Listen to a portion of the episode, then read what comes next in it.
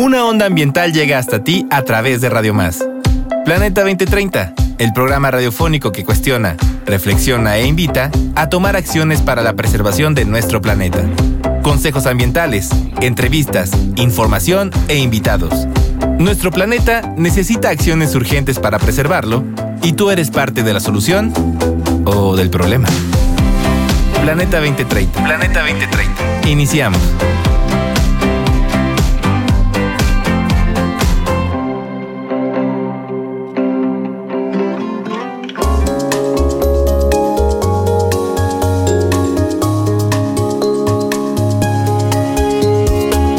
Buenas tardes, bienvenidos. Esto es Planeta 2030, temporada 3, episodio 10. El tema de hoy, el cambio climático en tu jornada laboral. Salud y cambio climático. ¿Por qué?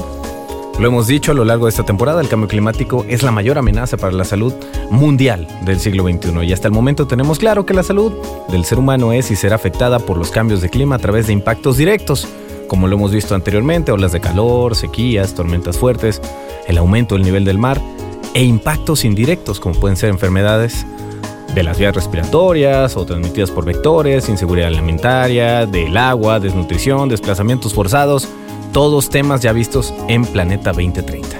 En otras palabras, el cambio climático no es solo un problema para las generaciones futuras, sino que ya está sucediendo. Recordarles que estamos a través de www.radiomas.mx, también a través de www.rtv.org.mx, el WhatsApp en cabina a su disposición 2288 423507, además de las redes sociales arroba Radio Más RTV en Facebook, Twitter, Instagram y TikTok. Transmitiendo en el 107.7 desde Jalapa, Veracruz, Planeta 2030. Bienvenidas, en un momento más presento a mis invitadas que tenemos el día de hoy, empezando por la doctora Alejandra Núñez de la Mora. ¿Qué tal, doctora? ¿Cómo está? Buena tarde. Hola, muy buenas tardes. Pues vamos con su semblanza. Esto es Planeta 2030. Alejandra Núñez de la Mora es investigadora, docente y coordinadora del Cuerpo Académico Género y Salud Comunitaria de la Universidad Veracruzana, Campus Jalapa. Es miembro del núcleo académico básico del doctorado en psicología del Instituto de Investigaciones Psicológicas de la misma universidad. Alejandra cursó la licenciatura en Investigación Biomédica Básica en la UNAM. Posteriormente, realizó estudios de posgrado en antropología biológica en la Universidad de Cambridge y en la University College London en el Reino Unido, en donde llevó a cabo su trabajo doctoral sobre los efectos del desarrollo en la función reproductiva humana. Desde entonces, su trabajo se enfoca en entender las fuentes ecológicas, fisiológicas, sociales y culturales de la variabilidad humana, combinando metodologías de campo y de laboratorio. Sus proyectos giran en torno al estudio de los determinantes psicosociales y bioculturales de la salud con una perspectiva de género. Otra parte de su actividad académica está centrada en la generación de evidencia para informar políticas y programas encaminados a incrementar la participación y mejorar las condiciones de las mujeres en las ciencias y en la vida pública en general.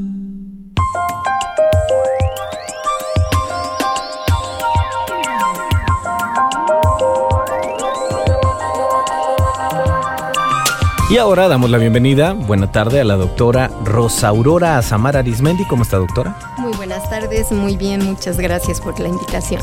Escuchamos su semblanza. Rosa Aurora Azamara Arismendi es arquitecta, maestra en ciencias en salud ambiental y doctora en administración pública.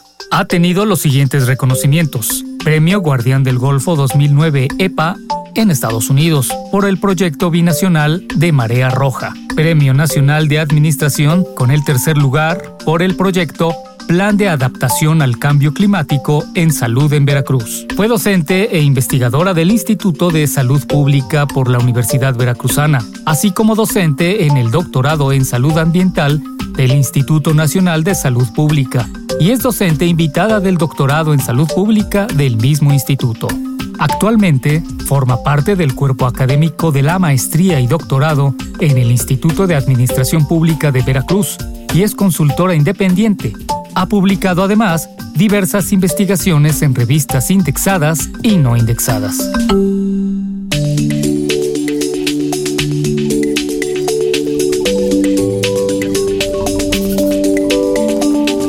Pues como ya escucharon, tenemos dos eminencias que además resultaron que incluso éramos vecinos desde que era yo pequeño.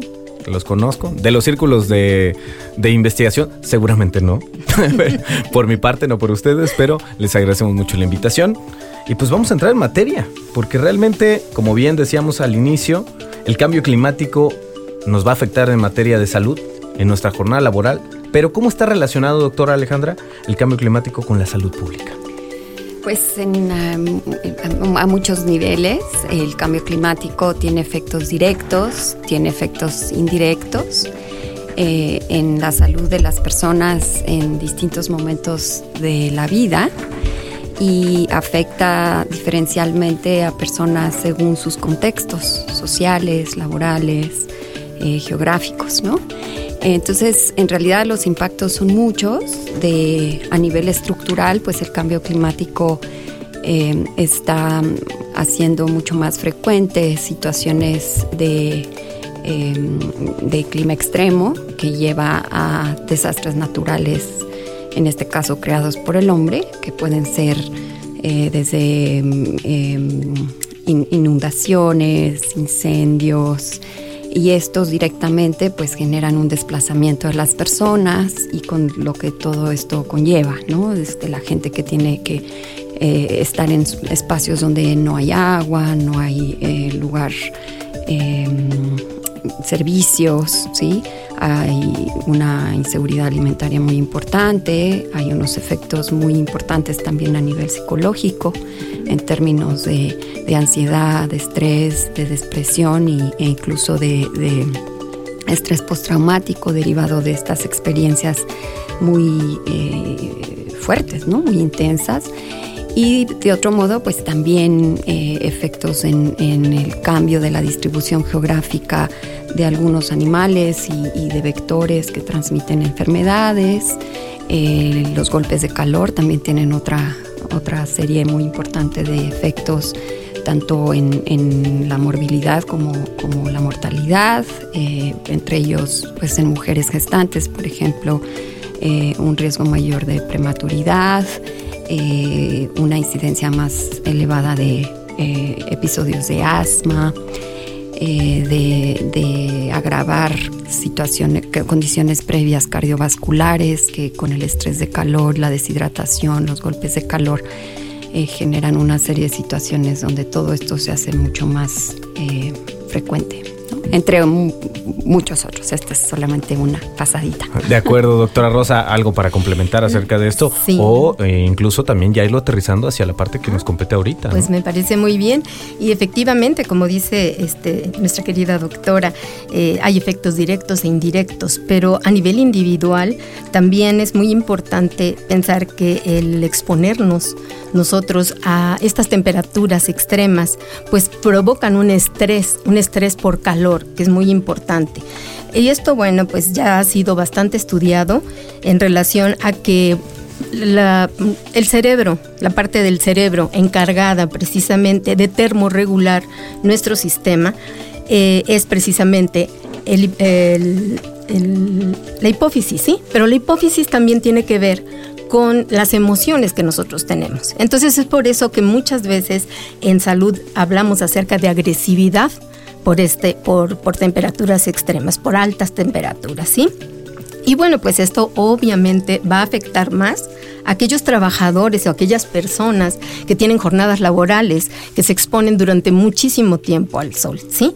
¿Y quiénes son ellos? Bueno, pues los trabajadores agrícolas, son también los trabajadores de la construcción, pero esto no escapa actualmente a las personas que trabajamos en unos ambientes no adecuados, este, ustedes o nosotros que a veces estamos en unas oficinas con un grado de calor, ¿qué es lo que pasa en nuestro cerebro? Nuestro cerebro puede perder el 50% de la capacidad de trabajo en climas entre 33 y 34 grados centígrados. Y esto estamos hablando en ambientes cerrados. Imagínense la capacidad de trabajo que se va a ir perdiendo poco a poco precisamente por exponerse a estas altas temperaturas. Y esto ya ha sido pues bastante estudiado. La Organización este Mundial del Trabajo ya tiene algunas cifras que más adelante pues podemos comentar relacionadas precisamente con este estrés por calor. Nosotros tenemos un estrés, nosotros necesitamos, aparte de cuáles son los efectos, pues obviamente nos deshidratamos, al tratar de termorregular,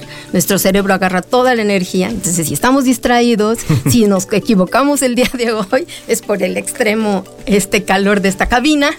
Puede ser. ¿Verdad? Puede ser. Si, si, tenemos este, alguna, alguna falla en este, en este en vivo, pues puede ser por, por precisamente por esta causa. Pero no nada más es eso, también lo que hablaba precisamente este, la doctora en relación a la migración, a la migración de las personas precisamente por esta por, la falta de condiciones de trabajo, sobre todo en el medio agrícola, ¿sí? Ahí es donde yo quería ir, doctora Alejandra, doctora Rosa, eh, poner también la, pregunta. Si bien se da por calor, estamos hablando de temperaturas extremas, entonces se puede dar también el efecto eh, en una temperatura inversa, esto es, con el frío extremo, ¿se presentan condiciones similares o cambia el comportamiento de los seres humanos? ¿En qué medida y cómo se manifiesta? Eh, pues hasta donde yo entiendo, ¿no? Realmente la preocupación en términos de cambio climático es la tendencia hacia mayor frecuencia de, eventos extremos de temperatura, ¿no? En el caso de los trabajadores agrícolas, como decía mi colega, eh, es un problema muy serio y que no ha sido apropiadamente visibilizado. Eh, las personas que trabajan en el sector agrícola, que están expuestos a condiciones de sol, eh, de, altísimas temperaturas durante muchas horas, muchas veces en condiciones laborales muy precarias, en donde ni siquiera tienen acceso a, agua potable o de calidad para beber, hay una incidencia altísima de, problemas renales, por ejemplo. Entonces, hay una serie de, eh, de estudios que se han ido documentando eh, estas poblaciones con un muy alto riesgo de enfermedades renales derivadas justamente de esta deshidratación y de todos los efectos metabólicos que el cuerpo eh, activa como respuesta a tratar de, lidiar con estas temperaturas, pero además en el contexto mexicano en particular, pero latinoamericano, centroamericano, se, eh, se complica aún más porque somos una población con una alta prevalencia de diabetes en donde la diabetes per se tiene implicaciones serias para la salud renal. Entonces, en, condiciones de, calor extremo, con, situaciones muy precarias, eso hace pues todavía más grande el problema, ¿no? Y por otro lado, pues las condiciones laborales, en donde estas personas típicamente son empleadas, se les paga por jornal, por día, no pueden, no se pueden permitir tomar un día de descanso o entrar eh, o, acudir incluso al médico. Entonces son poblaciones que además de tener una carga de morbilidad muy importante, sus condiciones laborales no, no, no prevén ninguna red de, apoyo, de, de prevención o de remediación en este caso. Entonces ahí pues es uno de los además de, de, las consecuencias directas del cambio climático, pues se, se agrava cuando las condiciones son de una desigualdad social muy importante. Entonces son poblaciones que requieren mucha atención, pero que en el contexto de las grandes empresas agrícolas, ¿no? Eh, se ve como mano de obra dispensable y entonces no se les cuida como, como empleados. ¿no? Entonces es, por, es un ejemplo, otro ejemplo sería justo como mencionó la doctora, el sector de las y los trabajadores de la construcción, que en nuestro país eh, está generalizado hacia en mayor caso, eh, la mayor parte son, son empleados hombres, pero en muchas partes del mundo, en el sureste asiático, la fuerza laboral de la construcción está fuertemente eh, las mujeres están representadas fuertemente. Entonces, otra vez son mujeres que además a veces están gestando o están lactando, en donde estas este, situaciones laborales las ponen en una situación realmente mucho más vulnerable. Y, justo lo estábamos hablando ahorita en la parte de calor, seguimos con la parte de calor, pero por ejemplo, ahorita, para los que nos están escuchando en un futuro, también estamos viendo una situación de frío. En el frío, ¿cómo se man Digo, tomando en cuenta también la parte agrícola, la parte de la construcción, en el frío, ¿cuáles serían las consecuencias que tenemos en materia de salud?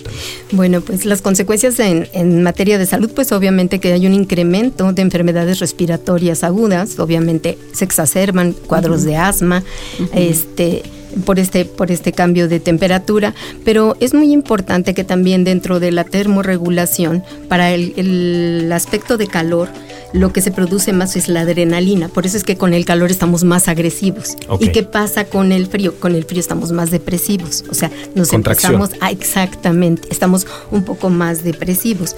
Y de hecho, bueno, pues esa es una de las de las consecuencias que tiene el cambio climático. ¿Qué otra, qué otra cosa eh, podemos hablar acerca de cuáles son las consecuencias en el frío? Hicimos un estudio recientemente, bueno, cuando estuvo la pandemia de COVID-19, viendo qué, qué relación tenía el COVID precisamente con el cambio climático, con, con los factores de cambio climático. Y nos dimos cuenta que ese era un efecto indirecto. ¿Por qué? Porque tenía que ver con el comportamiento de las personas. ¿Qué es lo que pasa cuando nosotros tenemos temperaturas extremas frías? Nos encerramos y entonces no tenemos la adecuada ventilación. ¿Y qué pasa? Pues obviamente todos estos virus pues se propagan de manera más de manera pues este mayor de con mayor importancia. se propicia el contacto. Estamos más cerca estamos más más este eh, más encerrados poco abrimos ventanas y esto bueno pues obviamente afecta también a la salud. Y entonces nos dimos cuenta después de haber hecho una revisión bibliográfica de todos los de todo de toda la, la, información que se generó en aquel entonces de, de, covid nos dimos cuenta que era más más relacionado que más que con la temperatura era con el comportamiento. Entonces el efecto es indirecto. Son efectos indirectos precisamente también del cambio climático con estas temperaturas extremas. Ahora, eh, también si hablamos del trabajo, de las jornadas laborales, pues también hay, hay en estos climas extremos, en donde ahorita ya hay nevadas en algunas partes de nuestra república, pues obviamente se ve disminuida la fuerza de trabajo. O sea, las jornadas laborales son menores. ¿Por qué? Porque no se pueden exponer a estos climas extremos y obviamente se pierde la capacidad de, jornadas laborales. Entonces creo que, creo que este, tanto para calor como para frío es una afectación. Y de hecho justo es hacia donde queremos llevar ahora la plática, porque realmente el sector salud con el cambio climático pues ve incrementada la actividad que tiene. Y pues siendo totalmente sinceros y honestos, el sector salud también tiene una contribución a la generación de gases en efecto invernadero. Eh, con algunos de los datos de que nos provee la parte de producción, las instalaciones de atención médica también necesitan ser seguras y permanecer operativas durante y luego de desastres. Y en las Américas un 67% de las instalaciones de atención médica están ubicadas en áreas proclives a desastres y en la última década, nada más para manejar algunos números, 24 millones de personas quedaron sin acceso a la atención médica por meses debido a daños en la infraestructura. Yo les pregunto, eh, doctora Alejandra, doctora Rosa, ¿cuál es la contribución a la generación de gases de efecto invernadero y cómo es que está reaccionando el sector salud? Porque ese es uno de los sectores que nunca descansa y con el cambio climático es de los que más se ven afectados.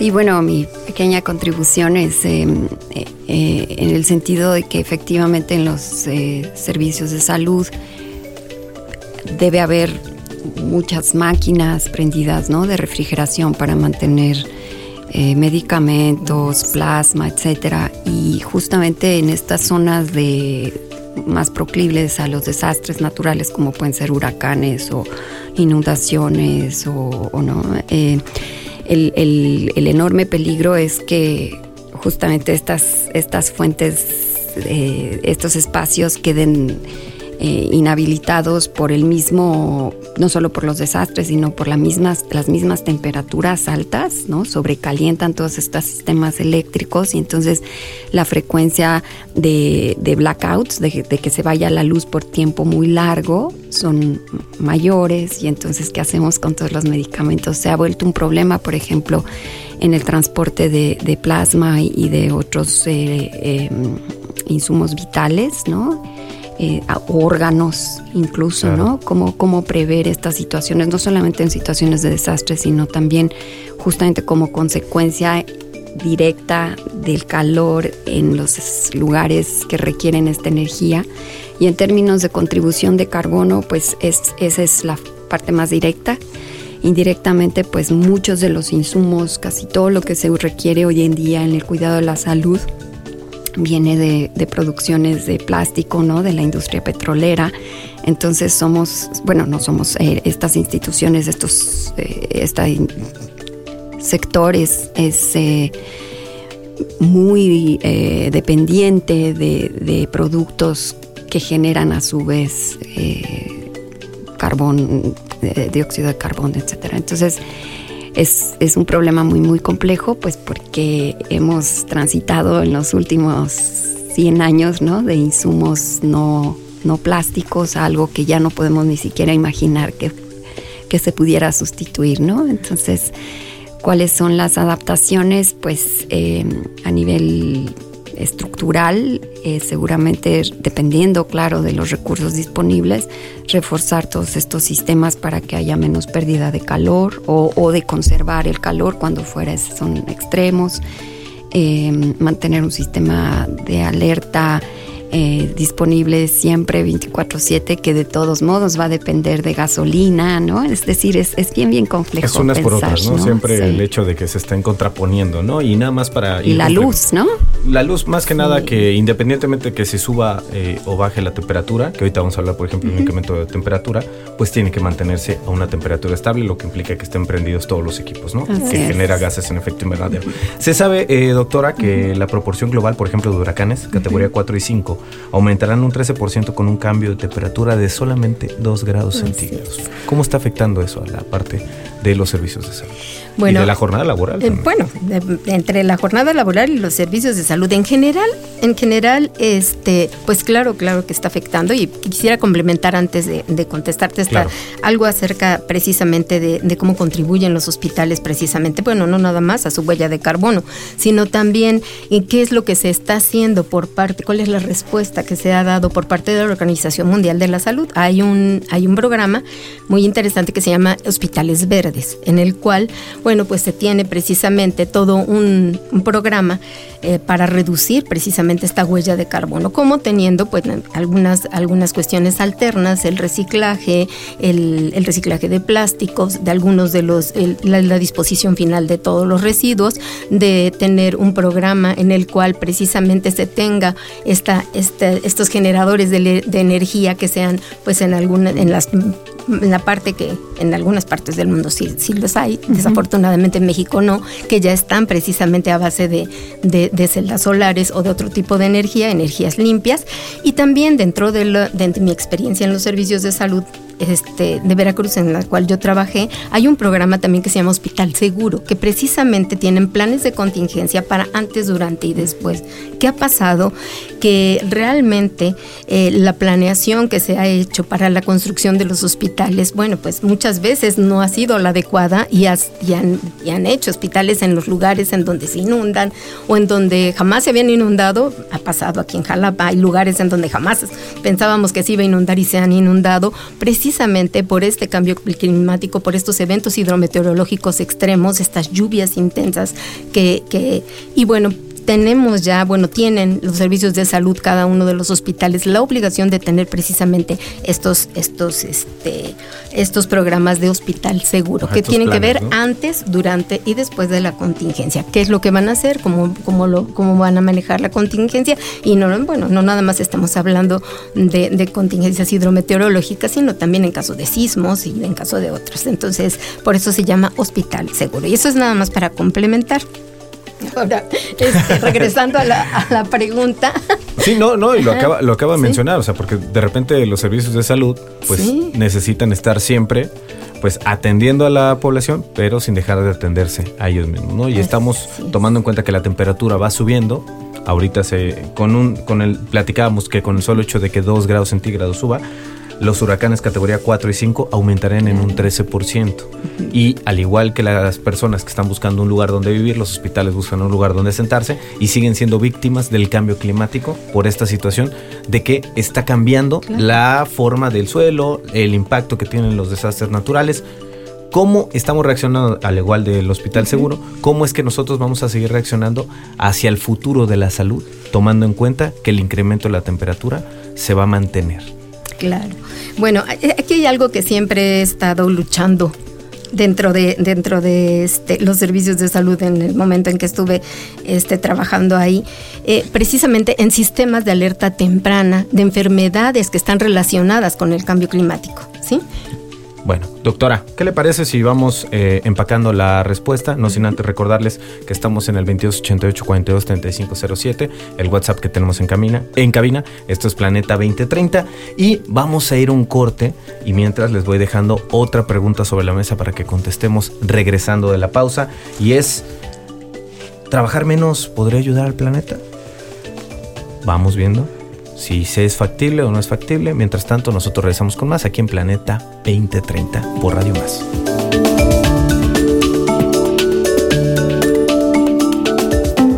Las pequeñas acciones son importantes para conservar nuestro hogar. Planeta 2030. Vamos a un corte.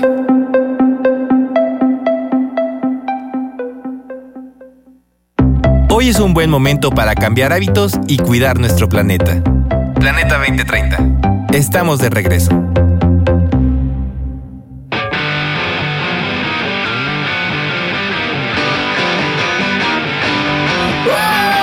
Es conocido el compromiso de Eddie Vedder con las causas sociales. En este tema que integra el disco Yield, denuncia la propiedad sobre la tierra y el despojo a las comunidades originarias.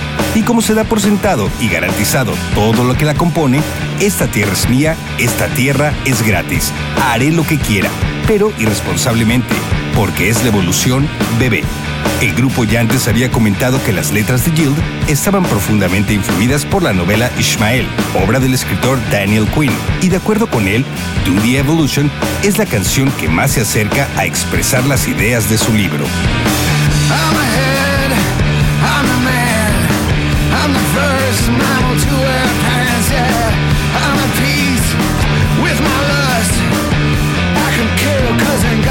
It's evolution, baby.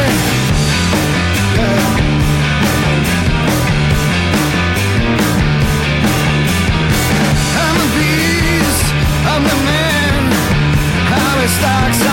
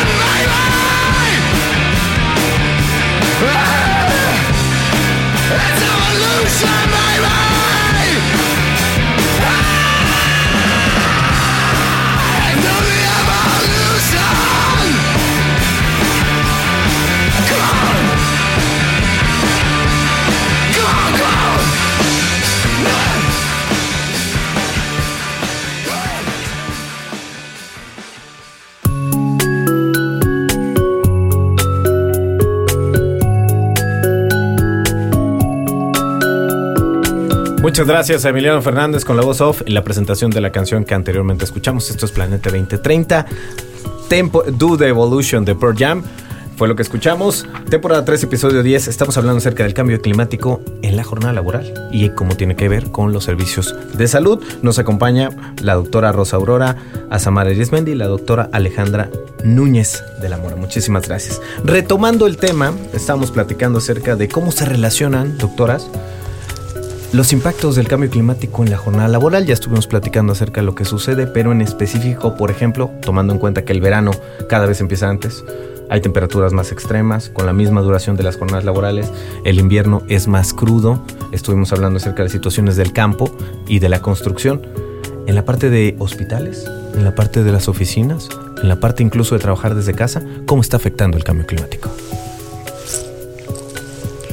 Bueno, en, en, los espacios cerrados, que hablábamos de los espacios abiertos, ¿no? Pero también hay un enorme sector que trabaja en, contextos en donde hay poca ventilación, eh, en donde hay máquinas que en sí mismas generan más calor, ¿no? y, como decía mi colega, eh, eh, esta experiencia térmica altera muchos aspectos de la fisiología y la respuesta a, contener con estas temperaturas altas. Una de ellas es conductual, es decir, eh, además de lo que fisiológicamente ocurre, de, la sudoración y de la expansión de los vasos sanguíneos para intercambio de calor, etcétera, una estrategia, pues, animal en realidad es conductual, ¿no? Pero muchas de las eh, personas que trabajan manualmente, eh, otra vez, dadas sus condiciones laborales, se les paga por atasajo, ¿no? Es decir, por, por obra completada, por así decirlo. Entonces, eh, conductualmente el calor nos, nos, eh, nos obliga, ¿no? Conductualmente a, a, ser más lentos, a letargarnos, a no estar tan concentrados. Entonces, eh, ese sector pues está sufriendo realmente pérdidas importantes en términos de que las personas no, no alcanzan su productividad diaria o se tienen que quedar jornadas más largas porque trabajan más lentamente. Entonces, son, son conductas eh, eh, cuyo, cuyo efecto sería amortiguar estas temperaturas, pero en el contexto de productividad, pues es contraproducente, ¿no? Entonces, ¿cómo acortar las jornadas para que las personas puedan irse a casa, para que puedan encontrar espacios donde eh, tengan una menor exposición y a la vez mantener esta productividad con la que tenemos armada toda la sociedad capitalista, ¿no? Es decir, eh, ahí hay un tema también de economía que no necesariamente pone la salud por delante, ¿no? Eso es a donde yo iba. Entonces, trabajar menos horas podría ayudar al planeta realmente? Bueno, pues este de por sí se va a perder una productividad precisamente por este, por este aumento de calor. De acuerdo a la Organización Internacional del Trabajo, eh, nos, en un estudio, en un estudio que les recomiendo a todos ustedes, que es precisamente, eh, en inglés Working on a Warmer Planner, que es este, trabajando para, para, un, para un planeta caliente, este que sacó precisamente en agosto del 2019, dice que, se va, que va a haber una pérdida precisamente de, de 2.2 horas en el 2020, en el, en el, digo, en el 2030 como se llama este, este programa, eh, eh, si nosotros mantenemos esto de, del aumento de temperatura de 1.5 grados centígrados, y esto equivale aproximadamente a 80 millones de jornadas completas de trabajo. Pero como esto no es cierto, vamos más avanzados, vamos a tener una temperatura mucho más alta. Estamos ahorita, pues eh, precisamente está pasando en estos momentos la COP28 en Dubái.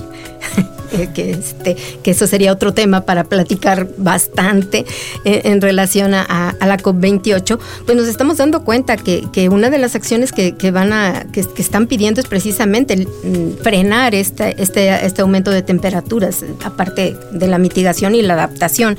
Y bueno, están haciendo eh, la Organización Mundial del Trabajo, pues estas, estas reflexiones acerca de que no va a ser 1.2, sino que va a ser mucho más, más, este, más grande el incremento de temperatura. Y esto va a dar una pérdida del 3.8% de horas laborales. ¿sí? ¿Esto qué quiere decir? Que en, el, que en el 2030 se van a perder aproximadamente 130 millones de jornadas laborales. Entonces, aquí sí es, sí es válido reflexionar. Bueno, eh, y de hecho, en este momento en el Senado y en, los diputados más bien, porque está ahorita en, la Cámara de Diputados, precisamente esta discusión de reducir, en los congresos está precisamente el reducir esta jornada laboral que, que, actualmente tenemos de 48 horas a 40 horas. Pero ellos no están viendo precisamente esta parte de cambio climático. ¿Qué tanto nos ayudaría? ¿Qué tanto nos ayudaría en la generación? O sea, en, estos dos grandes aspectos del cambio climático, uno que es precisamente este, la, mitigación de los efectos del cambio climático al tener pues nuestras computadoras prendidas, los aires acondicionados y todo este, todo, toda esta generación de, este, de gases de efecto invernadero y eh, por o sea, en cuestión de emisiones no sería lo ideal. Exactamente, hay que e, eso se tendría que valorar, eso tendríamos que valorar. Qué tanto qué tanto nos va a reducir precisamente esta esta huella de carbono dentro de las oficinas, dentro de, de, los espacios laborales, porque ellos lo están viendo obviamente desde un desde un punto de vista conductual, de estar y social, de estar más tiempo con nuestras con nuestras familias, de tener una un trabajo más eficiente. Y esto bueno, pues tiene que ver con muchas cosas como decía este o no se ha mi colega, como decía la doctora, perdón, por la cuestión económica. Exactamente. Y, la otra parte que es importante es esta parte social, ¿no? Esta parte de conducta social y esta parte de condiciones laborales que, tienen todos nuestros, mm, bueno, eh, que es la realidad en México, ¿no? La mayor parte de la realidad en México. Entonces, pues eh, se tendría que analizar muy, muy bien qué tanto va a, este, a contribuir sobre todo en la mitigación de gases de efecto invernadero esta jornada de 40 horas o, este, o disminuir las jornadas laborales, qué, qué tanto nos puede, nos pueden, y, podría ser un buen argumento, creo que ahí está, ahí, yo ahorita ya no estoy como investigadora, sino como consultora, pero todos los investigadores harían una investigación muy interesante que les sirviera de sustento a los legisladores para poder poner un puntito más en, relación a la reducción de esta jornada laboral, ¿no? Creo que sería muy interesante que lo hicieran, ¿no? Sí, y antes de pasar, doctora, a, su caso, si quiere, para ir complementando, fíjense que desde la producción nos manejan eh, un ejemplo que hay en, Europa, en específico España, donde, eh, por ejemplo, en primer lugar tienen tres medidas. En primer lugar, el desarrollo de algunas tareas a determinadas horas del día van a quedar eh, limitadas o prohibidas al, eh, limitadas al máximo siempre que haya una temperatura extrema, refiriéndonos a trabajadores que realizan labores al aire libre, por lo general eh, cuestiones de limpieza, recogida de residuos, repartos, etc. ¿no? En segundo lugar, cuando hay alertas por eventos extremos, se pretende convertir en obligatoria la reducción de la jornada de los trabajadores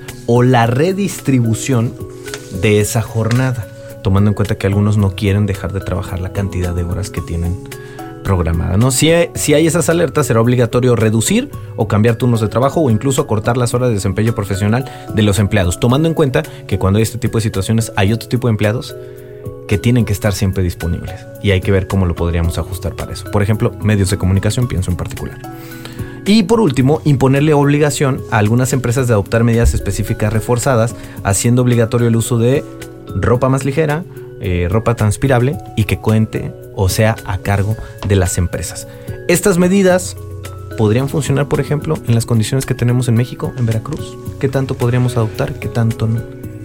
Bueno, creo que eh, sin, sin, adentrar muchísimo a los detalles, me parece que un, el elefante en medio del salón es el modelo que tenemos, ¿no? El modelo capitalista eh, de, de extremo, ¿no? Es decir, es el beneficio del acortamiento de la jornada laboral en muchas dimensiones. Por supuesto que sería deseable, por supuesto que sería deseable tener menos horas expuestos a, a estos golpes de calor en este caso, para tener tiempo para dedicar a la familia, para socializar, para reposar, para pero eso solamente cuando las condiciones económicas permitan que esas personas puedan seguir recibiendo un salario digno, ¿no?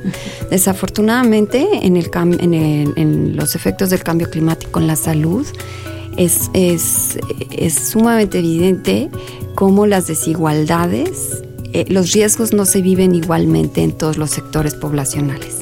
Y las personas más vulnerables son quienes tienen los riesgos más altos, quienes tienen menos posibilidades de amortiguar de intercambiar, de optar, de tener opciones, ¿no? Entonces, eh, me parece que hay que colocar estas propuestas dentro de un marco realista de, de, nuestro caso en particular en México, nuestra economía, la situación precaria laboral de un enorme sector de la población y realmente hacer propuestas que no perjudiquen aún más a las poblaciones que, más fuertes reciben el palo del cambio climático y de la economía y del modelo que tenemos. Entonces, quizá hay que plantearse cómo podemos hacer frente a todas estas crisis que se nos tenemos encima, pues es en realidad es plantearse cómo podemos vivir diferente, ¿no? Cómo podemos generar economías no de mercado, sino de cuidado, ¿no? No de mercado, sino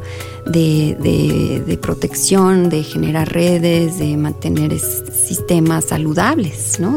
sistemas me refiero a los laborales, a los sociales, a los ecosistemas, ¿no? Porque continuar con este modelo no es factible, o sea, no hay salida, no hay ninguna propuesta sensata y, realmente factible eh, si mantenemos este medio de producción. Esa sería mi, mi, invitación a la audiencia, ¿no? De cuestionarnos no cómo resolver el problema que tenemos para hacernos a un lado, sino realmente atacarlo de raíz y, realmente reflexionar que, que, eso es lo que toca hacer. Doctor. Estoy de acuerdo con, con, este, con mi compañera. La verdad es que eh, la vulnerabilidad de las personas, de las condiciones, influyen muchísimo y muchísimo y las condiciones laborales que actualmente tenemos en México pues también influyen mucho en muchos aspectos en, el sector agrícola como decía que trabajan por jornales entonces reducir una jornada laboral para ellos es es, no tener dinero para comer. Los, que hablábamos acerca de los trabajadores de la construcción, pues bueno, ya salió mi parte de, arquitecta. Este, eh, efectivamente se les paga precisamente por el trabajo realizado, ¿no? Entonces, si ellos acortan la jornada laboral, pues se, se vuelve un problema más para ellos, ¿no? Aparte del que ya tienen de salud, ¿no? Y bueno, este, sí, estoy, estoy completamente de acuerdo. Se tiene que buscar un esquema, un esquema que nos permita, un esquema, a ver, este, sustentable y sostenible más bien, sostenible y bueno, pues ir, ir transitando hacia, hacia una conciencia laboral y sobre todo una conciencia también de, un pago justo y equitativo. ¿sí? Doctoras, ¿hacia dónde proyectamos el futuro de la jornada laboral y de cómo los servicios de salud, si pudiéramos nosotros hacer un ejercicio en el cual ustedes trataran de ayudar, además de este mensaje que le damos a la audiencia, hacia dónde visibilizan que va a ir la cuestión de salud y de trabajo de acuerdo al cambio climático. Pues no es muy optimista. me imaginé que iba a decir eso, pero, pues hay que decirlo, ¿no? Sí, pero me parece que hay muchos niveles de acción. Eh, hablábamos en el corte de, en particular en los sistemas de salud, en, en todos los profesionales de la salud. Eh, también invertir en, en, educación, en capacitación, ¿no? Eh, no podemos permitir que el mismo sector de, de, profesionales de la salud que durante la pandemia recibieron la responsabilidad y la carga de la manera más ingrata, ¿no? Y que todavía estamos en deuda con ese sector. Eh, que, estén eh, haciendo frente a estas situaciones de crisis eh, sin elementos, ¿no? Entonces hay que comenzar a través, por ejemplo, en la universidad, de todas las personas que se están formando, que, incorporen estas nociones de cambio climático en términos estructurales, pero también en términos prácticos. ¿Cómo capacitamos a un personal de salud que pueda hacer frente a personas que presentan síntomas que empiezan a salirse de la norma de cómo se enseñan en, casos de no cambio climático, ¿no? Es decir, hay un espacio muy grande de oportunidad eh, a nivel educación, a nivel capacitación constante, eh, para mantener estos eh, programas de, de monitoreo, de, de, poder reaccionar con base en evidencia, ¿no? Porque si no, realmente estamos dejando a este sector también muy desprotegido, ¿no? Este, hacer lo que puedan con lo que tienen y, los ponemos en un lugar muy, muy difícil porque son finalmente la cara de la crisis que, que da su cara a, a, la población que requiere esa atención, pero que no tiene apoyo realmente bien estructurado y bien pensado a mediano o largo plazo. Me parece que la educación, la, la actualización constante y la incorporación de todos estos temas en todos los niveles eh, haría un es un espacio de factible, ¿no? En donde puede haber un cambio importante. De acuerdo, entonces prácticamente sería propiciar capacitación y sensibilización eh, en este aspecto, ¿no, doctora? Bueno, este, yo me voy a ir más acerca de, de, otra, de otro espacio muy grande de oportunidad, que es precisamente el establecer políticas adecuadas basadas en evidencia. Por ejemplo, esto de la jornada laboral, esto de repensar las jornadas laborales, de, de innovaciones en el campo, precisamente para que estas jornadas sean pues mejores y, y tengan mejores condiciones. Este, eh, regular institucionalmente algunos aspectos que, que, permitan medidas de adaptación dentro de, las, de los espacios laborales. Eh, también, eh, bueno, la parte que, a mí me encanta y que, aquí siempre he estado manifestando, que es este sistema de alertas tempranas, sobre todo ante altas temperaturas, que nos permitan tomar acciones, ya, ya sean colectivas o, individuales, precisamente así como, como están con, con, la alerta gris ahorita, que, que, estamos teniendo un frente frío, también nos avisen, va a haber una alerta, un sistema de alertas tempranas ante altas temperaturas que esté relacionado precisamente con todas estas enfermedades y que esté capacitadas precisamente nuestros equipos de respuesta dentro del sector salud para que puedan hacerle frente precisamente a este, a este tipo de, de, eventos extremos, ¿sí? Y bueno, pues este mm, las políticas de, de adaptación eh, van, a, van a ser muy importantes para podernos adaptar como, como bien lo dice su nombre, a, a, este cambio climático, a estas temperaturas extremas y bueno, para el escenario que se nos viene para el, para el 2030, ¿no? Sí, bueno. y yo quisiera agregar uh -huh. también que, que también invitar a la audiencia a pensar que estas políticas no, no, no sean solamente pensadas verticalmente de la autoridad hacia la población, sino que si hay una forma de salir de esta crisis es en colectivo, ¿no? Entonces todos los sectores de la población deben de estar implicadas, las personas de a pie, eh, las comunidades, eh, los grupos de, de, de lobbying, ¿no? Eh, las autoridades.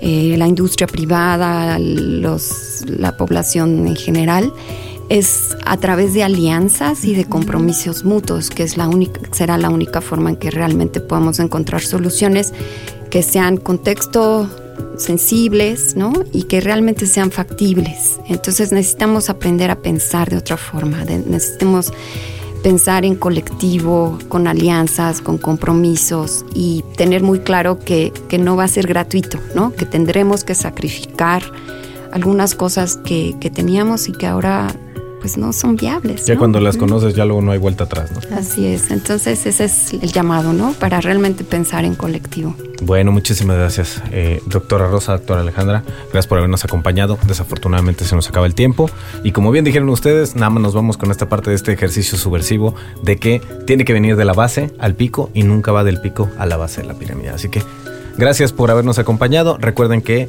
tenemos todos los programas a través de SoundCloud y Spotify de Planeta 2030. Esto fue episodio número 10 de la temporada 3, el cambio climático en tu jornada laboral. Muchas gracias a Caro Ochoa, Carolina Ochoa en la coordinación, a Iván García, Emiliano Fernández, a Francisco Tea. Yo soy Jorge de Menegui y nos escuchamos la próxima. Gracias al señor Contreras, al señor Peter. Esto fue Planeta 2030.